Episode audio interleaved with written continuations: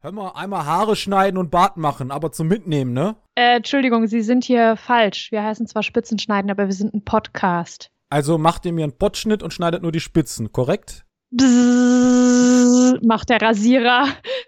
Willkommen zu Folge 21 von Spitzenschneiden, eurem Lieblingspodcast aus dem Ruhrgebiet mit Tinky Winky oder Theresa, was auch immer euch lieber ist. und Daniel Kerekesch. Es sind schon zweieinhalb Wochen rum. Wir sind spät dran mit unserer Aufnahme, aber, aber wir sind da. Besser spät als nie, sagt man doch so. Es liegt jetzt nicht daran, dass wir keine Lust haben, keine Themen hätten oder sonstiges, sondern es ist wie immer die Frage der Zeit. Das ist leider absolut korrekt. Denn neben unserem Twitter-Grind äh, haben wir auch noch so unwichtige Dinge. Daniel, der arbeiten muss, ich, die ein Studium zu studieren hat. Und dann sitzen wir beide jetzt ja auch noch ähm, im Stadtrat. Und das mag man jetzt glauben oder nicht, da hängt Arbeit dran. Und zwar einiges.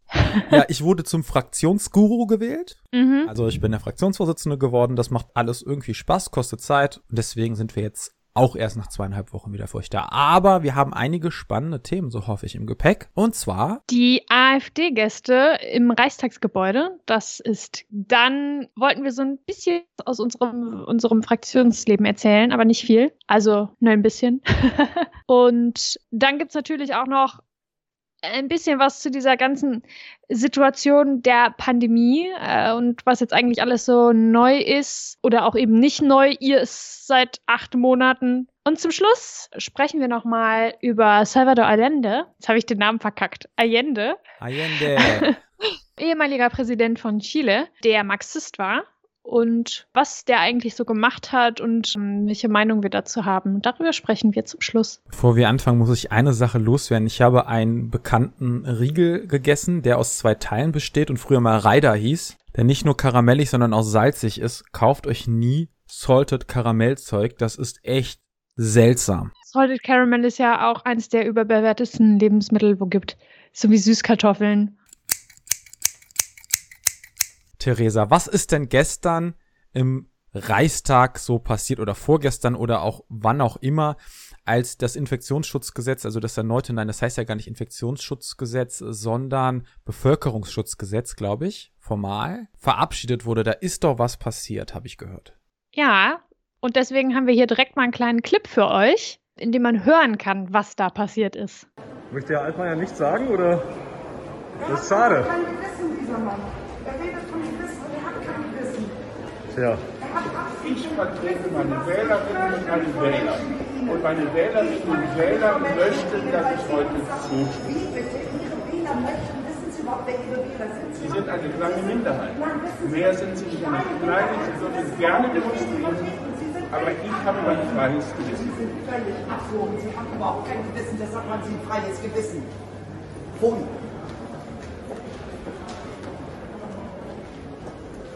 So ein Arschloch. Aufgeblasener kleiner Wannabe-König. Ja, ist auch mein persönliches Highlight, dieser Schluss.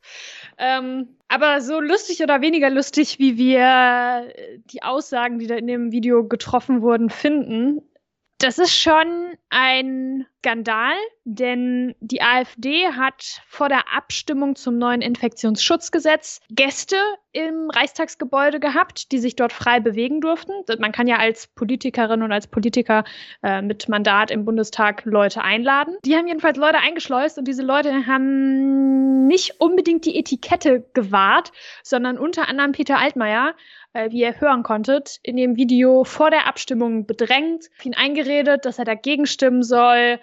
Und das ist etwas, ich glaube, in der Form hat es noch nie so stattgefunden. Also es gab natürlich schon mal auch im Plenarsaal ähm, Protestaktionen, auch von der Besuchertribüne aus.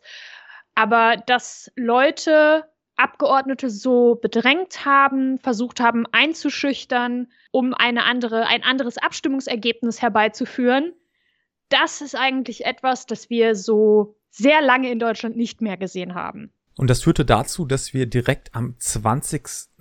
November, am Freitag, eine aktuelle Stunde im Bundestag dazu bekommen haben, wo die Abgeordneten der Fraktion über das Szenario, das Thema, diese Bedrängung, diese Vorfälle gesprochen haben. Und das war, also ich habe mir die Debatte gegeben, eine der hitzigsten Debatten, die ich, glaube ich, je im Bundestag so mitverfolgt habe. Weil die AfD hat natürlich ihre Hände in Unschuld gewaschen. Ja, wir können doch nichts dafür, das ist abzulehnen, das hätten wir nie unterstützt. Naja, jeder Abgeordnete darf doch sechs Leute in den Bundestag holen. Wie soll man denn die alle beaufsichtigen? Das sind doch Zehntausende im Jahr, bla bla bla. Es ist mir gerade einfällt, Nee. wenn alle Bundestagsabgeordneten gleichzeitig sechs Gäste haben. Das geht nicht. So viel Platz ist nicht im Bundestagsgebäude. Naja, das gilt ja nicht nur für den Reichstag, sondern auch für die eigenen Büros und die, also die Parlamentsgebäude eben. Na gut, wenn alle die sechs Leute in, den, in ihre Büros sperren, dann geht's. Das ist witzig, das stimmt. naja, in jedem Fall konnte die AfD sich da, glaube ich, nicht rausreden. Alle Fraktionen haben klar Stellung bezogen, haben die AfD als das benannt, was sie ist, also als Unruhestifter, als jemand, der A sagt und B macht. Die, dass die AfD-Abgeordneten genau wussten, was da passiert und passieren würde, dass das alles geplant war. Einige Abgeordnete haben auf irgendwelche Telegram-Channel verwiesen, wo das angeblich Tage vorher bereits diskutiert wurde. Ähm, was ich spannend fand, war in dem ganzen Zusammenhang, dass jetzt scheinbar auch mal ein bisschen tiefergehend darüber diskutiert wurde, wie sich das Verhältnis im Bundestag verändert hat, seit die AfD da ist. Und zwar nämlich auch auf den Fluren des Bundestags zum Beispiel, also wo die Mitarbeiter und Mitarbeiter unterwegs sind. Einige Abgeordnete haben nämlich darüber gesprochen, dass auch ihre Mitarbeiter bedrängt wurden. Eine Szene, die ähm, weitergegeben wurde, war, dass ein Mitarbeiter sich einen Salat geholt hat in der Mitarbeiterinnen-Kantine und ein AfD-Mitarbeiter daraufhin sagte, euch Körnerfresser kriegen wir noch alle in einem Parlamentsgebäude und äh, dass eine Partei, die so agiert und zum Beispiel dann eben auch den Begriff Ermächtigungsgesetz, den sie ja für dieses Gesetz benutzt hat, das verabschiedet wurde an dem Tag, nutzt, den Faschismus verharmlost. Äh, in unserem Vorgespräch eben hatten, hast du noch eine andere interessante ähm, Parallele aufgezeigt. Wie gesagt, das ist eben, das ist neu, das ist ein Novum, dass ähm, in der Bundesrepublik Menschen so bedrängt werden vor Abstimmungen. Wo das aber gang und gäbe war, war in der Weimarer Republik. Ja, da hat nämlich die SA dazu beigetragen, ein Klima der Angst ähm, zu schaffen, indem sie den politischen Gegner, Parlamentarier, aber auch einfache Mitglieder stetig körperlich und psychisch bedrängt hat, um so Entscheidungen zu verändern, zu verschieben und oder vielleicht auch gar nicht stattfinden zu lassen. Und das, das hat mich tatsächlich ein bisschen daran erinnert, auch wenn in einer sehr, sehr abgespeckten Form, ne? Mhm. Nicht verharmlosen, aber dass dieses wieder, dieses körperliche und psychische Bedrängen so stattfindet und dann auch in den Gebäuden selber, das fand ich schon krass. Zumal das ja eigentlich auch so ein Raum ist, ähm, in dem man eben einfach nicht damit rechnet. Das ist ja praktisch ein sehr, sehr geschützter Raum. Also ich bin persönlich noch nicht im Bundestag gewesen. Äh, du aber ja schon ein paar Mal, ne? Paar Und vielleicht, Mal, vielleicht kannst du ja ein bisschen darüber erzählen, wie das ist, wenn man da rein will, äh, durch welche Sicherheitskontrollen man muss. Aber es ist schwer, also der, der, der Bundestag ist gut geschützt, es ist schwer, da reinzukommen, wenn man nicht gerade da drin sein darf.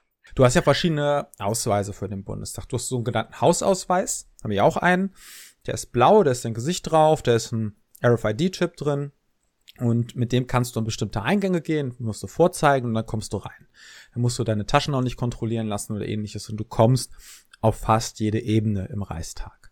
Kannst dich also sehr frei bewegen.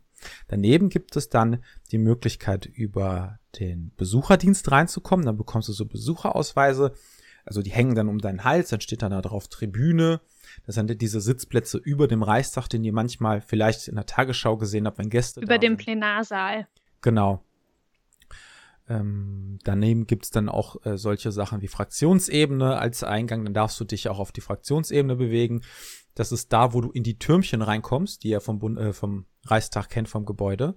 Da befinden sich nämlich die Fraktionssäle der einzelnen Parteien drin, der einzelnen Fraktionen. Und so kommst du dann rein. Und du kannst natürlich auch rein, indem ein Bundestagsabgeordneter dich eben einlädt oder mit reinnimmt. Das ist das, was ja auch jetzt der Fall war. Das heißt, es gibt einen Abgeordneten, der hat einen Abgeordnetenausweis, sagt hier, ich habe die drei Gäste, die kommen jetzt mit mir rein. Klar, da muss man schon mal die Tasche kontrollieren lassen oder so. Das kommt ganz drauf an, weil der Bundestag hat eine eigene Polizei, die sogenannte Bundestagspolizei, aber man kann einfach rein. Also den Abgeordneten kontrollieren sie nicht, nicht falsch verstehen. Ne? Also Gäste kann man kontrollieren. Auch Mitarbeiter werden in der Regel nicht kontrolliert, weil das wäre ja irgendwie irre, weil wenn man täglich mehrmals rein und raus geht, da verliert man ja irgendwann die Nerven. ja, und es ist auch so, dass du nicht einfach die Etagen immer so überall einfach wechseln kannst. Ne? Das kannst du nur an bestimmten Orten. Ähm, es gibt zum Beispiel, wenn du auf die Kuppel nach oben willst, nochmal eine Taschenkontrolle, damit du nichts von der Kuppel wirfst und ähnliches. Also schon alles sehr, sehr streng. Das heißt, es ist kein Zufall, wenn sich so Bekloppte da verirren. Und du hast es eben auch schon angesprochen, die AfD hat eigentlich sehr konsequent das Klima auch bei uns verändert in der, in der Bundesrepublik, in unserem politischen hm, Diskurs, wie man ja so schön sagt. Diskurs ist auch so ein Wort, das einfach äh, tot benutzt wird. Aber eben auch im Bundestag sehen wir eben immer wieder, wie sie sich verhalten und da eben auch mh, hm, Dinge, die eigentlich normal sind, die so einen gewissen Konsens darstellen, immer wieder in Frage stellen, immer wieder ignorieren, kaputt machen. Und das ist jetzt wie einfach eine neue Stufe von dem Ganzen. Ich habe die Debatte mir nicht angeguckt. Was ich sehr geil fand in der Debatte, da haben mehrere Abgeordnete das Bild bemüht, die AfD sei ja immer gegen illegale Schleuser und jetzt sei sie selbst der Schleuser gewesen. Die illegale reingemacht. Nun. AfD, die Schleuserwande. So war das irgendwie ungefähr. Mm. Ja, das, war, also das Bild war witzig im Bundestag. Zumindest, also kam es mir witzig vor, als ich äh, mir das angeguckt hatte. Ich weiß nicht, wie schätzt du die Situation ein? Also ich meine, klar, die AfD ist gefährlich, darüber brauchen wir nicht streiten, das ist, das ist klar. Aber? Meinst du, wir haben für die Zukunft noch viele Steigerungen zu erwarten? Wann wird der erste Bundestagsabgeordnete im Bundestag verprügelt von ja. AfD-Gästen? So, glaubst du, dass es äh, bald in der Zukunft möglich? Nein. Aber die Frage ist halt, bleiben die Regeln so, wie sie sind? Wird es jetzt strenger kontrolliert, wenn der Bundestag rein kann, muss jeder seine Anschrift da lassen? Darf ein Abgeordneter überhaupt noch Gäste mitnehmen? Also ich glaube, dass eher solche Sachen am Ende in, äh, zur Disposition stehen und nicht die AfD an sich. Aber ist das nicht dann eigentlich auch schon wieder so ein bisschen was, dass man eben auch dann in einen Angriff auf unsere demokratischen Rechte oder so spinnen könnte, wenn Gäste eben nicht mehr sich den parlamentarischen Betrieb ähm, angucken das, können. Das wird weiterhin möglich sein. Also wenn du mit einer Besuchergruppe kommst, vor allem auch auf Einladung eines Abgeordneten, ist das total easy peasy. Das ist kein Problem. Das wird weiterhin möglich sein. Da bist du auch nicht, also so einfach in der Lage, dich abzugrenzen, abzuseilen. Vor allem dann nicht, wenn der Mitarbeiter darauf auch achtet. Aber dieses einzelne, diese einzelne Einladung, hey, komm mal vorbei, ich zeig dir den Bundestag, sage ich mal so, für kleinere Gruppen, das ist die Frage, ob das da bleiben wird, das weiß ich nicht. Ich hoffe, dass es Konsequenzen rechtlicher Natur gibt für die AfD, weil es gibt ja, wie gesagt, diese Bundestagspolizei, die da jetzt mhm. ermittelt. Und ansonsten steht alles in Stern. Ich weiß es ehrlich gesagt nicht. In der Regel war es ja bisher eher so, dass die AfD das ausspricht, was andere dann tun.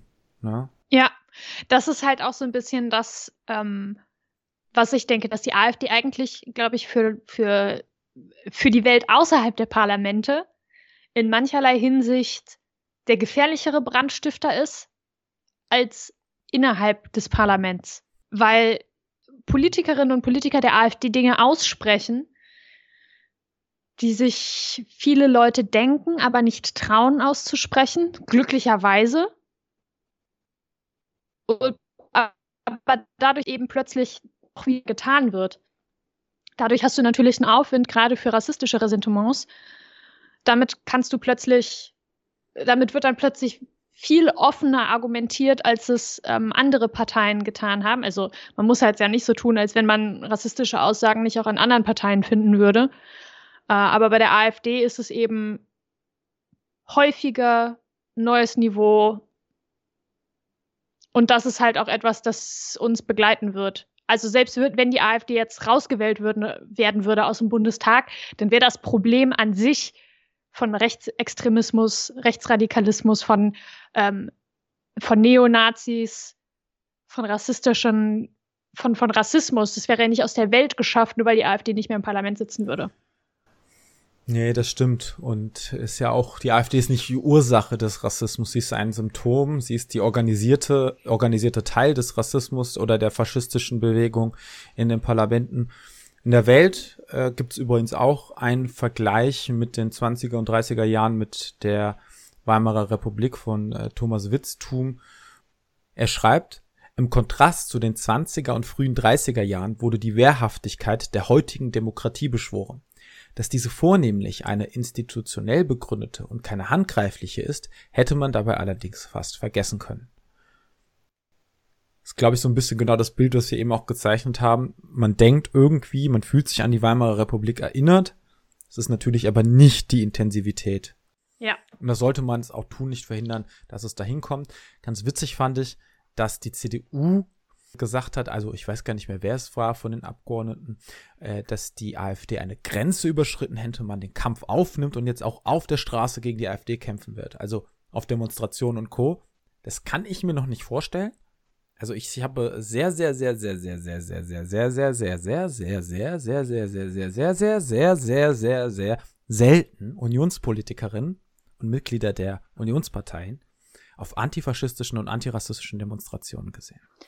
Ich glaube, das kommt aber auch sehr darauf an, ähm, in was für einem Gebiet man sich bewegt, weil die bis dato einzige mir bekannte äh, antirassistische Demo, die es ähm, gab, wo ich groß geworden bin, in Overath, ist massiv mit von der CDU organisiert worden und war nämlich gegen den Besuch von Stefan Brandner, ähm, AfD-Politiker, äh, da im Ort gewesen. Und das ist, also Overath ist eine eine Kleinstadt, das sind keine 30.000 Einwohner.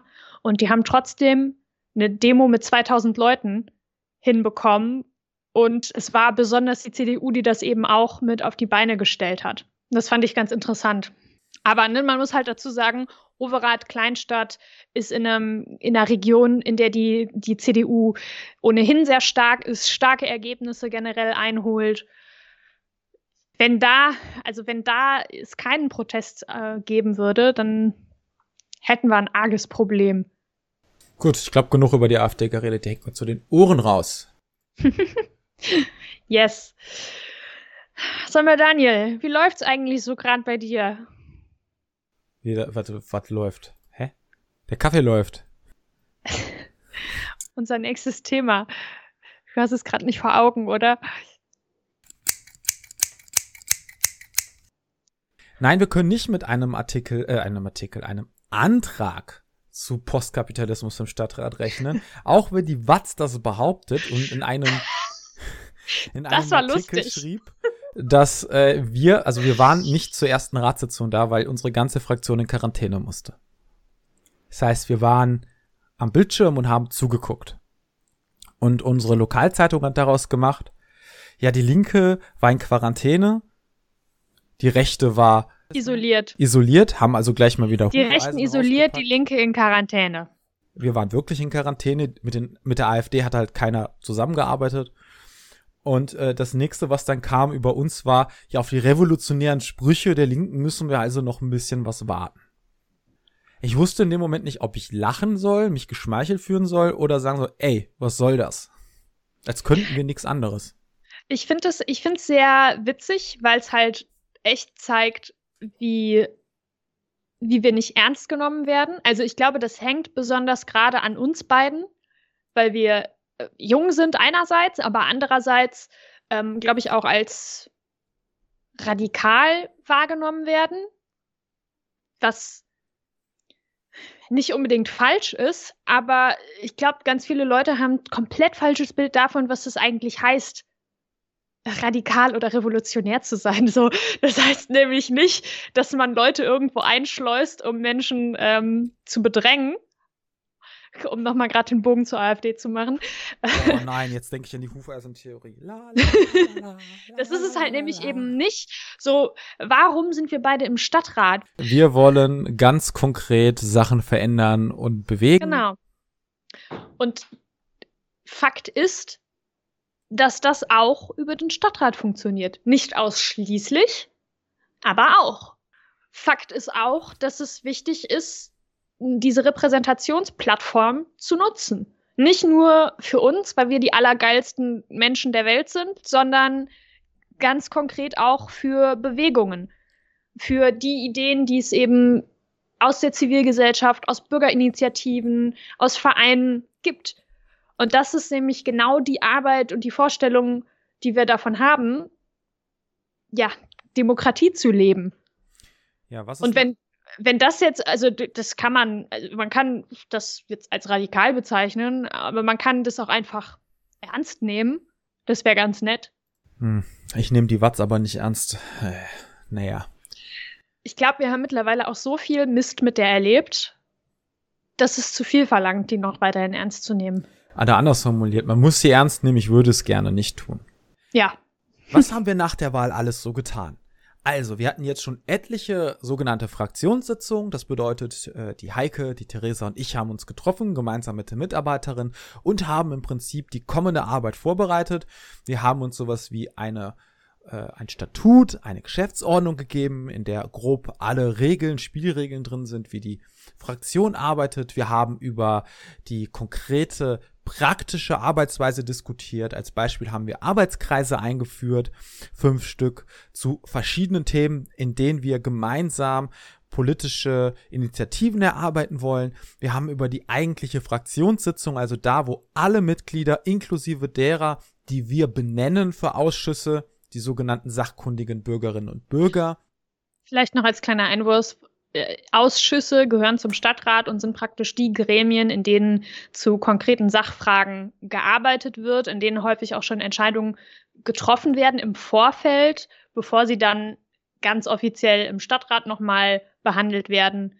Äh, steht häufig schon fest, was für ein Ergebnis dabei rauskommen wird, weil eben in den Ausschüssen dazu bereits gearbeitet wurde und Vereinbarungen getroffen wurden. Und das alles haben wir vorbereitet. Wir sind jetzt schon ein gutes Stück weiter. Wir haben auch die Öffentlichkeitsarbeit ein bisschen schon geändert. Das ist jetzt alles im Fluss, im Prozess. Und im Dezember, am 2. Dezember geht's dann so richtig los. Da haben wir auch vielleicht unsere ersten inhaltlichen Debatten. Wir sind beide gespannt, wie es weitergeht. Aber das ist so gerade der Stand. Und so richtig, glaube ich, so richtig, richtig.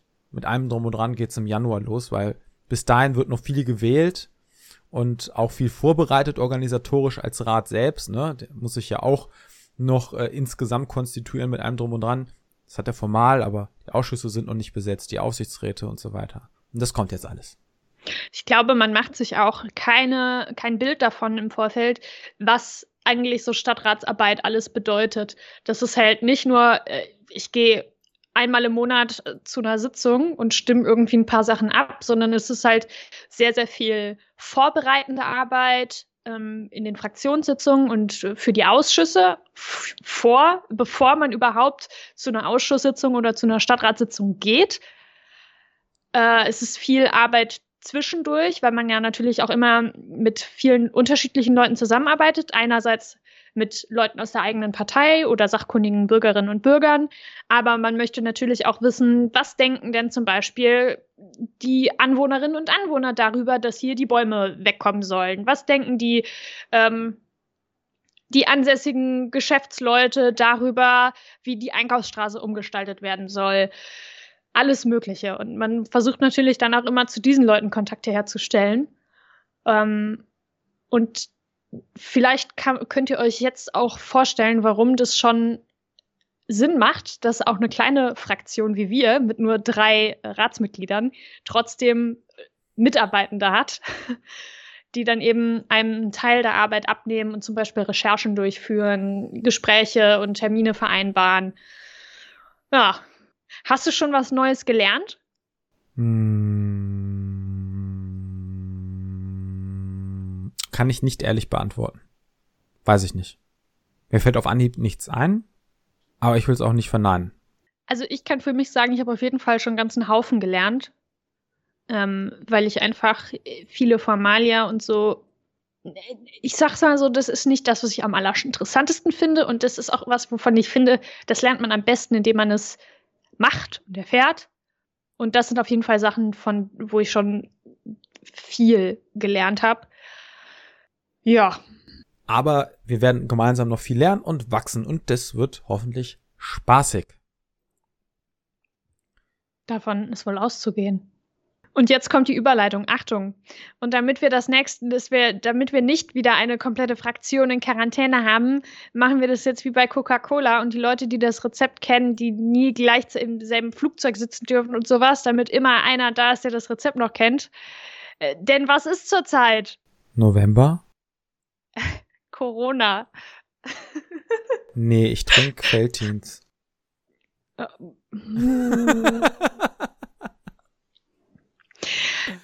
Äh, weißt du, weißt du, was wir eigentlich echt mal mittlerweile längst hätten einspielen müssen? Das Conora, das Conora, den Conora-Schnipsel. Es gibt ein Ach, herrliches oh. kleines Video auf, auf YouTube, wo eine Frau interviewt wird. Das ist aber jetzt auch schon Monate alt. Nee, nee, bei uns in Kassel gibt es keinen Conora. Es ist herrlich. Ja, Daniel, wie geht es dir mit dieser Situation? Pandemie ist jetzt acht Monate alt. Also beziehungsweise seit wir den ersten Lockdown hatten, sind acht Monate vergangen. Eigentlich geht es mir damit ganz in Ordnung, weil ich mir, glaube ich, zu viele von diesen Long-Covid-Fällen reingezogen habe, wo ich gesehen habe, was für Langzeitfolgen diese Krankheit haben kann. Hab mir selber gesagt, ist es mir egal, ich trage diese Maske von mir ist auch die nächsten zwei, drei Jahre, wenn es sein muss vermeidet Menschenmassen. Ich tue es auch. Ich vermeide den Kontakt so gut es geht. Das einzige Problematische bei mir ist tatsächlich eher die Familie. Und ansonsten nutze ich halt das Internet so gut es geht und dann komme ich mir auch nicht wirklich alleine vor. Ich wohne aber auch nicht alleine, muss ich sagen. Und gleichzeitig, das ist vielleicht das Einzige, wo ich mal ein bisschen meinen Arsch hochkriegen müsste, was einem auch gut tut. Das häufige mal an die Luft gehen, an die frische Luft, spazieren gehen und solche Kisten. Ansonsten habe ich überhaupt kein Problem mit der aktuellen Situation für mich selber. Doch, doch, es gibt eine Sache, ich esse zu viel Süßigkeiten. Weil ich, wenn ich im Homeoffice bin, hier an diesem Platz, in dieser Nische, wo ich bin, arbeite, muss ich mich im Prinzip nur umdrehen und einen halben Meter mit dem Stuhl rollen und bin an der Süßigkeiten-Schatulle. Nicht gut. Didim. Tja. Und wie geht's dir? Ja, ähm, jetzt gerade besser, aber das, ich habe so ein bisschen das Gefühl, das verläuft so in Wellenbewegungen. Also erster Lockdown, ich war übermotiviert und habe erstmal irgendwie geputzt und aufgeräumt und so ein Kram gemacht, weil ich dachte, okay, wir machen das jetzt und wir machen die Wohnung schön und es wird vorübergehen und in drei Monaten ist alles wieder gut. Ah, wie naiv wir damals noch waren. Ähm, und dann kam aber ja der Sommer und wir hatten Lockerungen und wir konnten ja auch wieder Sachen machen. Wir konnten uns wieder treffen. Zwar nicht so, wie wir das vorher kannten, aber man konnte durchaus sich mit Freunden in den Park setzen. Man, wir haben unsere ähm, Akti-Treffen, unsere wöchentlichen Treffen von der Partei aus, haben wir bei uns auf dem Parkplatz einfach gemacht. Und das war natürlich ja, einfach irgendwie eine gute, eine gute Hilfe, um das, diese Zeit zu überbrücken. Aber ich muss auch sagen, jetzt so mit der Voraussicht des Winters habe ich jetzt schon irgendwie ein paar, ein paar Wochen gebraucht, um mich irgendwie wieder zu berappeln. Und äh, jetzt auch angesichts der Tatsache, dass eben die, die Beschränkungen wieder verschärft wurden, was richtig ist. Aber ich habe einfach gemerkt, dass ich, dass ich das dass ich so ein bisschen in da so, ja, so ein Loch gefallen bin. Und da habe ich auch einfach gebraucht, um da wieder rauszukommen. Ähm, und ich glaube, jetzt bin ich wieder halbwegs auf der Höhe. Was für mich noch ein großes Fragezeichen ist, ist ähnlich wie bei dir, Familie. Äh, es geht auf Weihnachten zu und eigentlich feiern wir halt immer Großweihnachten alle zusammen. Und das ist halt etwas, das dieses Jahr wahrscheinlich nicht möglich sein wird. Das ist echt blöd. Mein Opa ist 90. Da weiß man auch nicht, wie viele Weihnachten man noch hat. So, ne, während jetzt irgendwie meine Tanten, Onkel, meine Eltern, da denke ich mir halt, okay, dann sehe ich die dieses Jahr jetzt halt einmal nicht. Das ist nicht so schlimm, aber bei meinem Opa weiß ich halt einfach nicht sicher, ob ich jemals noch mal ein Weihnachten mit dem bekomme. Und das ist dann schon, ja, schwierig. Tja. Aber man tut, was man kann, ne? Natürlich ist Corona für viele Leute eine große Belastung, auch wenn ich das jetzt vielleicht eben am Anfang ein bisschen lapidar formuliert habe. Das ist ja, das ist ja voll okay. So die erste Hälfte von Corona würde ich von mir behaupten, habe ich richtig gut weggesteckt. Mir ging es richtig gut. Ne? Wir sind alle unterschiedlich. Wir gehen auch unterschiedlich okay. mit so schweren Situationen um. Das ist ja auch in Ordnung. Und auch die Frage des Kontakts, wie viel Kontakt brauche ich mit anderen Menschen und so weiter, das ist ja Ne, auch unterschiedlich, auch wenn wir alle Kontakt brauchen. Wir sind ein soziales Wesen.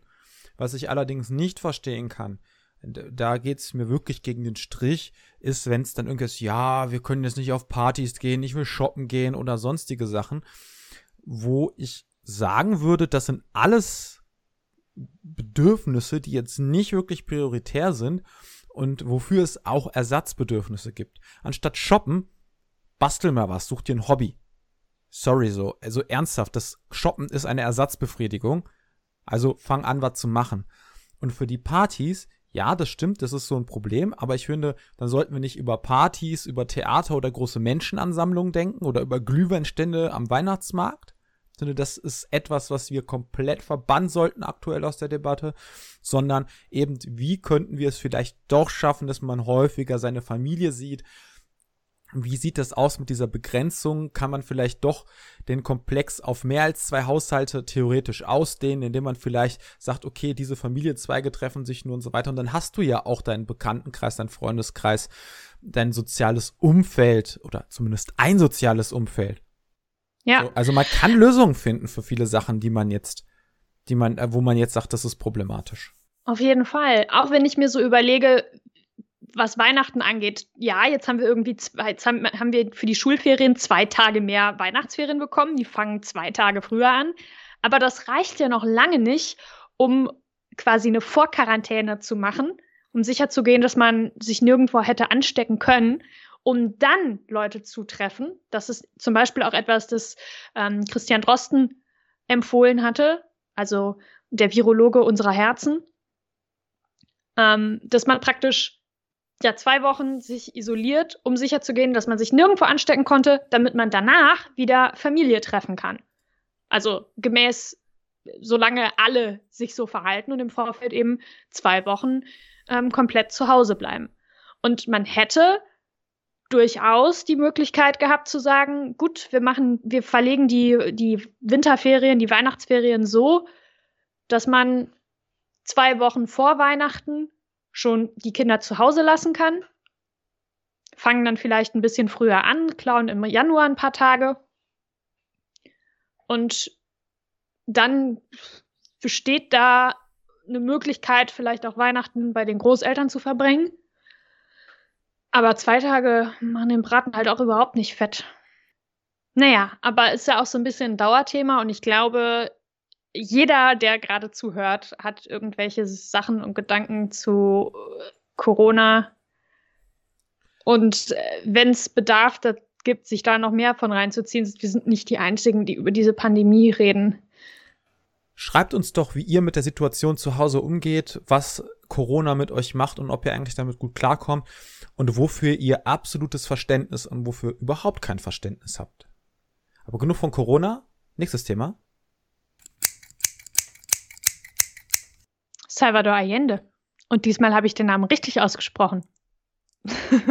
das ist jetzt vielleicht ein äh, harter Umschwung, aber ich habe einen ganz spannenden Artikel gefunden. Ähm, Salvador Allende war Präsident von Chile von 1970 bis 1973 und hat dort versucht, den chilenischen Weg zu gehen, um den Sozialismus in Chile einzuführen. Wenn man weiß, wie Salvador Allende ums Leben gekommen ist, dann weiß man, dass das leider nicht ganz funktioniert hat. Er ist 1973 bei einem Militärputsch ums Leben gekommen, bei dem praktisch auch das komplette ähm, Regierungsgebäude weggebombt worden ist. Ähm, danach gab es eine Militärregierung unter der unter ähm, Pinochet, einem General, ähm, was Tausenden von Menschen das Leben gekostet hat. Viele sind verhaftet und gefoltert worden. Und das war leider das Ende, das vorhersehbare Ende von einem Projekt, das auch in der, in, in, in der westlichen Welt ähm, bei vielen Linken große Hoffnungen geweckt hatte. Ähm, vielleicht noch zum, vielleicht fangen wir am Anfang an. Bevor Allende gewählt worden ist, gab es eine Zeit, in der viele Staaten in Südamerika versucht haben, ähm, eine kubanische Revolution in ihrem Land sozusagen zu verhindern, indem sie Zugeständnisse gemacht haben, äh, was eben Gewerkschaften und so weiter anging. Aber gleichzeitig hatte man eben auch eine herrschende Klasse, die sehr sich angegriffen gefühlt hat und die damit eben auch versucht hat, ähm, sich zu verteidigen gegen diese Zugeständnisse. Allende dann war der Kandidat eines Bündnisses, äh, Unidad Popular nannte sich das Ganze, Volkseinheit. Äh, und darin war die Sozialistische Partei, die Kommunistische und mehrere kleine Parteien. Er ist dann mit 36 Prozent der Stimmen gewählt worden, ist zum Präsidenten ernannt worden und hat dann eben angekündigt, den chilenischen Weg zum Sozialismus gehen zu wollen. Äh, und seine, seine grundlegende Analyse war praktisch, der Staat und seine Institutionen stehen über der Gesellschaft und sind damit neutral, haben kein Interesse daran, dass eine Klasse herrscht oder eine andere. Ähm, und das ist, das, ist, das ist wichtig, um zu verstehen, warum Allende geglaubt hat, er kann so den Sozialismus einführen. Er hat Reformen angekündigt, hat auch ähm, vieles davon umgesetzt. Zum Beispiel gab es Brachflächen ähm, in den Städten, auf denen Leute ihre Wohnungen gebaut haben. Also es war mehr, mehr Slums, sehr behelfsmäßig, äh, weil man eben auch viele, man hatte einen wirtschaftlichen Aufschwung und viele Leute sind in die Städte gezogen, um dort nach Arbeit zu suchen und haben dann eben einfach diese Brachflächen genutzt. Äh, oder ähnliches hatte man auf dem Land. Es gab große Besitztümer, die nicht genutzt wurden. Und Teile von diesem Land sind dann einfach von Bauernfamilien besetzt worden, die dann das Land einfach genutzt haben. Und Allende hat dann zum Beispiel eine, eine Landreform ähm, durchgesetzt, hat ähm, als allererste als allererste Staatshandlung die Kupferindustrie verstaatlicht, hat landesweite Lohnerhöhungen angestrebt, hat diverse weitere Fabriken, teilweise auch Banken, teilweise waren die auch ausländischen, im ausländischen Besitz verstaatlicht ähm, und hat damit natürlich erstmal viele Dinge umgesetzt, die sich Leute sehr erhofft hatten und die auch zu einer tatsächlich zu einer Verbesserung des Lebensstandards geführt haben. Ähm, aber der Widerstand aus der herrschenden Klasse ließ nicht lange auf sich warten. Und es kam zu Streiks zum Beispiel. Es gab eben Widerstand aus der herrschenden Klasse. Also herrschende Klasse sind eben diejenigen, die besonders viel Besitz haben, diejenigen, die Fabriken besitzen, die Land besitzen und so weiter. Und die haben Dinge gemacht wie einen Unternehmerstreik. Chile ist äh, bis heute immer noch darauf angewiesen, dass Transport über LKWs zum Beispiel läuft.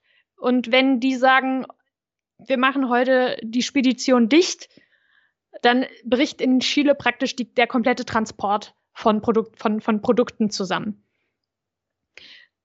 Als Reaktion darauf gab's haben dann praktisch die Leute, die in diesen Speditionen gearbeitet haben und kleinere Geschäftsleute und so, haben gesagt, das lassen wir nicht mit uns machen.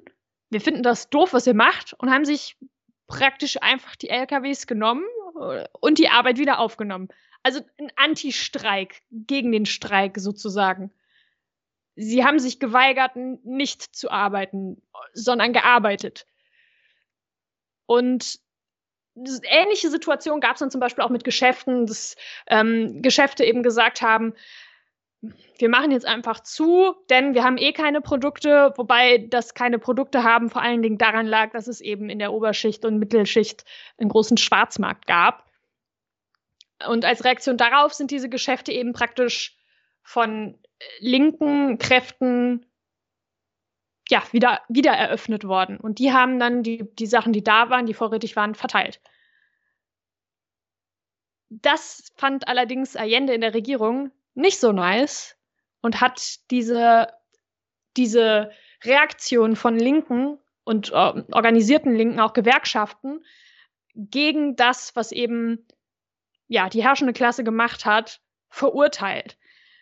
Und das Ganze hat sich so weit hochgeschaukelt, dass Allende schlussendlich, nicht nur Allende, auch der ganze Regierungsapparat, eher versucht hat, die Oberschicht und Mittelschicht zu befrieden, anstatt die linken Kräfte, die ja eigentlich auch Allende unterstützt haben, ja, seinerseits zu unterstützen.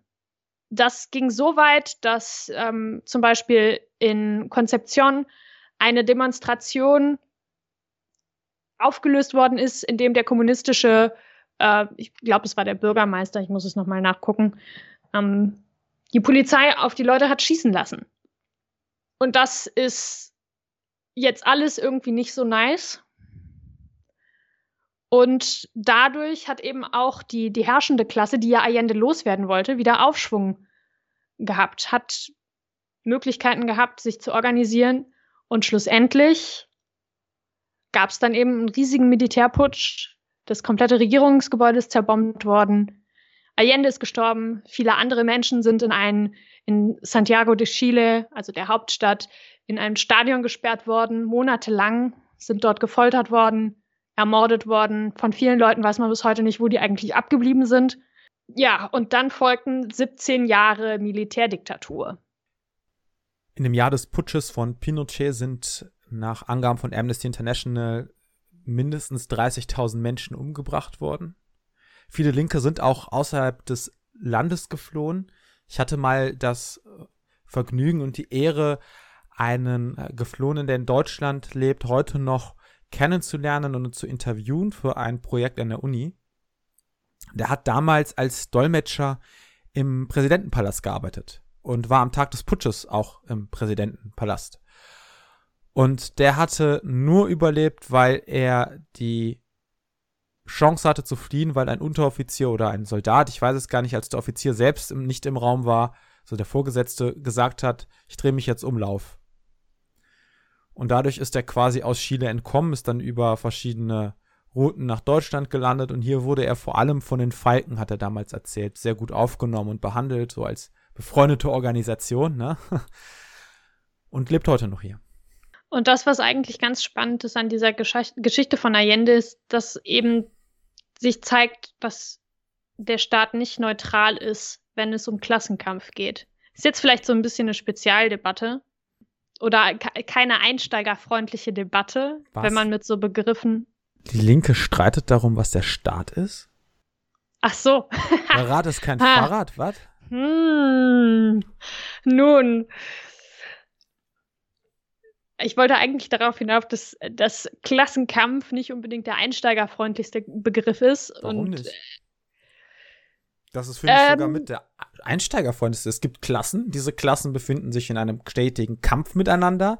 Und entweder geht eine Klasse, äh, gewinnt eine Klasse, es entwickelt sich weiter, oder sie gehen beide unter. Korrekt. Aber ich finde, das ist auch so ein Begriff, der, der ein bisschen Leute verschrecken kann, weil ich kenne den Begriff, bevor ich zur Linken gekommen bin, kannte ich den Begriff praktisch nur aus dem Kontext von Geschichte, industrielle Revolution, Marx, Klassenkampf. Und ich weiß nicht, ob das allen so gegangen ist, aber ich wusste halt, ich wusste praktisch, dass Kommunismus schlecht ist, bevor ich wusste, was Kommunismus ist. Und auch im, im Geschichtsunterricht ist es jetzt nicht unbedingt was. Du bist jetzt aber schon drei Schritte weiter. Wir waren beim Klassenbegriff, nicht beim Kommunismus.